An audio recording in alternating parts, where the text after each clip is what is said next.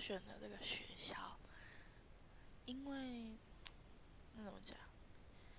这学校听起来虽然是很很破很烂，就是在我们在我们党内这边就会觉得这个学校是非常最后一名的，但没办法，因为我的学校是私立的，然后我没办法，我们家没办法赞助我，就是可以交学费，所以我就是去。算是半工半读吧，就是边实习边工作。然后一开始本来很喜欢餐饮科，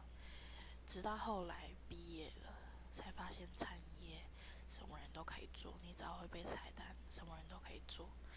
我很后悔，我很想要去学汽修科，汽汽修科，然后产业 就算了吧。